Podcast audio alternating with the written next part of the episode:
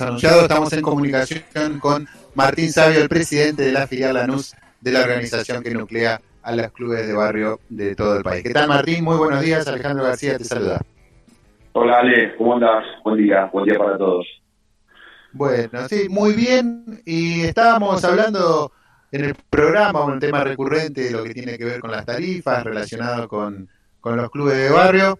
Y nos sorprendieron las declaraciones de, de algunos funcionarios del municipio de Lanús, ¿no? De, con respecto a este tema, como haciendo responsable al actual gobierno como de eh, los perjuicios que generarían la segmentación que actualmente se está hablando y que se está llevando adelante en, en los clubes de barrio, eh, específicamente, ¿no? Una segmentación que, que va para todo el conjunto de la sociedad, pero decíamos que no, no nos sorprendía, ¿no? Más viniendo de, eh, de la mano de funcionarios de un gobierno que, que realmente eh, se llevó adelante el tarifazo más grande que se recuerda en los últimos tiempos, ¿no?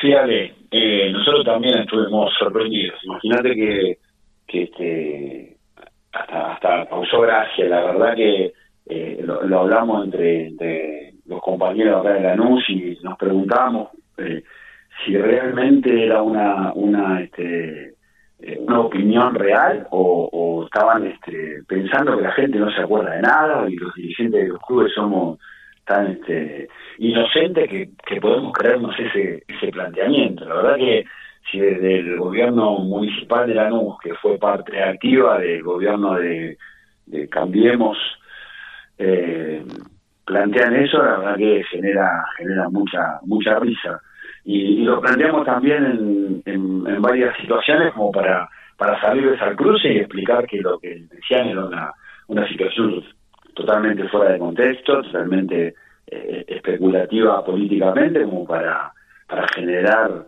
este, algo que no existe, un tarifazo planteado en algo que todavía no se generó y en una situación donde el gobierno ya anticipó un plan para este, que los clubes tengan la, la, la, tarifa diferencial, así que la verdad que estamos tan sorprendidos como, como ustedes.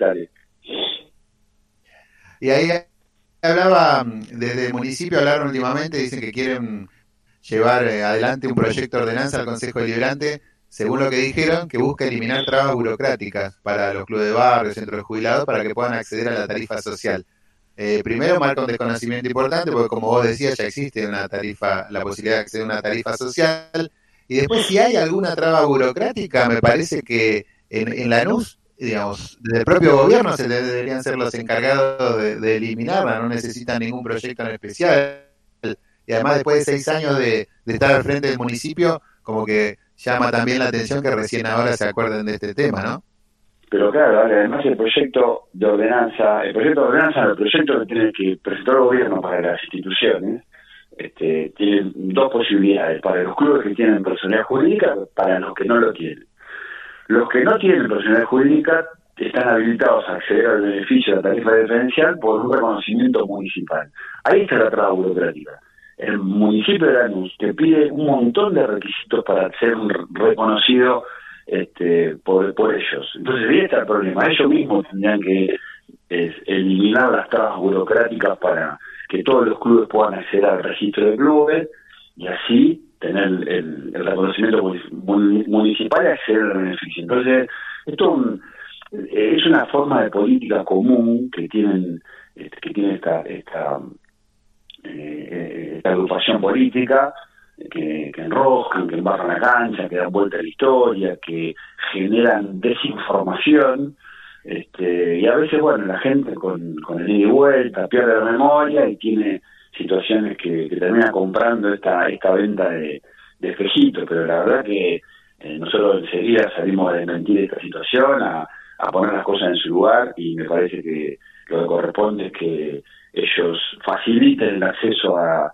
a, este, al reconocimiento municipal y que todos los clubes puedan tener la ventaja de, de la tarifa de la tarifa diferencial. Así que, este, bueno, eh, estamos en esa situación ahora y esperemos que, que esta historia se revierta.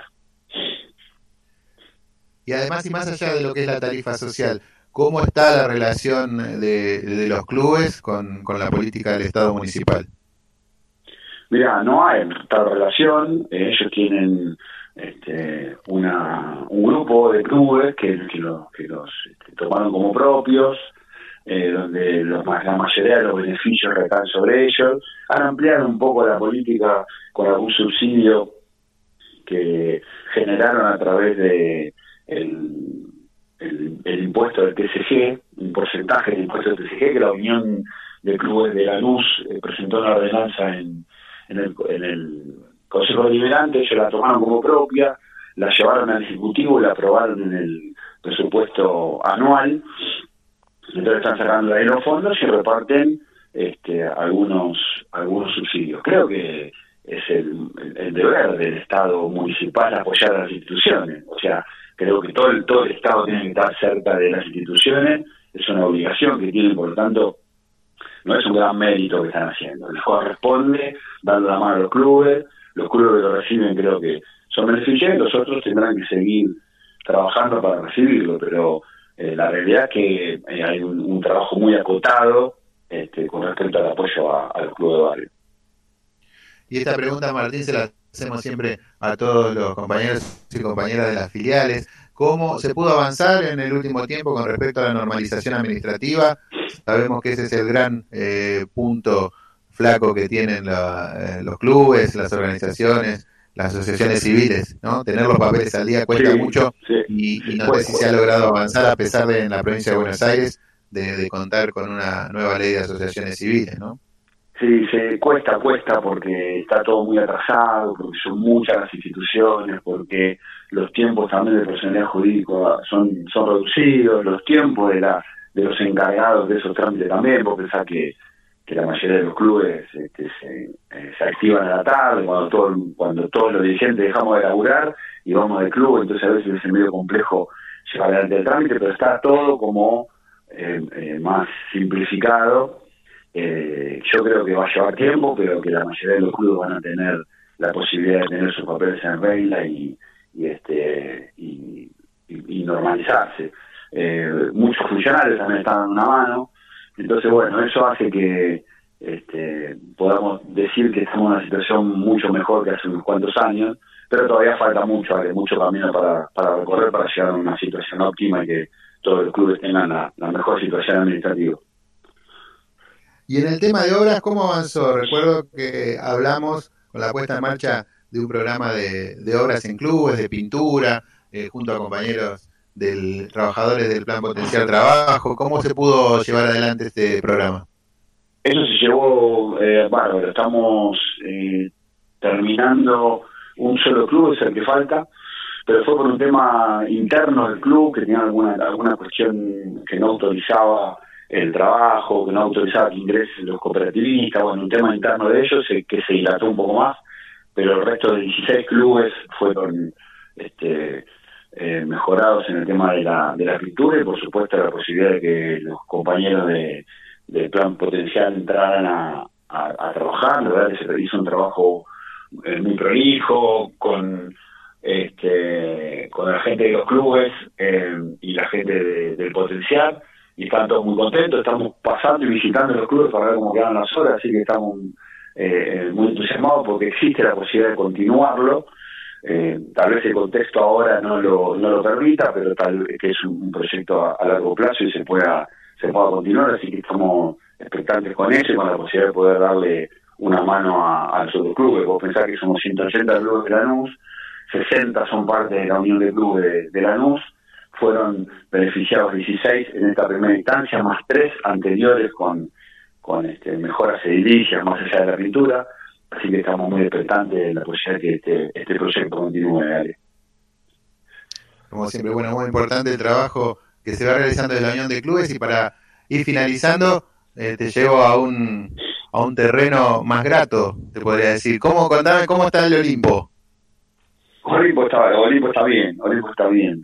Eh, estamos en una situación este, de, crecimiento continuo. Y a tal punto que hoy estamos eh, teniendo lista de esperas para que, los chicos puedan venir a hacer actividad deportiva. Hay una demanda este, tremenda de necesidad de los chicos de volver a la actividad. Creo que esto se potenció después de, la pandemia hemos detectado en muchos clubes que pasa lo mismo. Un montón de chicos se han volcado a, la actividad deportiva, lo cual nos parece bárbaro, pero bueno, dentro de, las posibilidades y, para ofrecer la mejor la mejor opción, este, tratamos de no saturar los horarios y, estamos muy contentos por eso. La verdad que este, eh, vamos buscando alternativas, ampliando horarios, sacándole horario a otro, otra actividad como para que los chicos puedan puedan estar y, estamos muy contentos por eso. Este, esperemos que se pueda seguir dándole lugar a los chicos y que, todos disfruten de, su club de barrio. Así que estamos muy contentos y el club va para adelante. Hicimos la asamblea la semana pasada, renovamos autoridad dos años más, así que seguiremos al frente del club.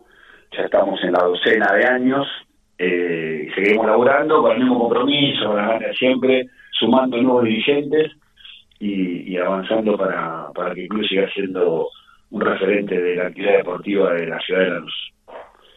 Muy bueno, felicitaciones por el trabajo, Martín, porque aparte sabemos que en aquellos distritos donde no hay un Estado municipal que acompañe, el esfuerzo es doble. Entonces aún es más meritorio el trabajo que, que se realiza allí. Eh, felicitaciones nuevamente, gracias por esta comunicación y vamos a estar siempre en contacto a disposición el aire de la radio de la Unión Nacional de Clubes de Barrio para los compañeros y compañeras de la filial de Lanús.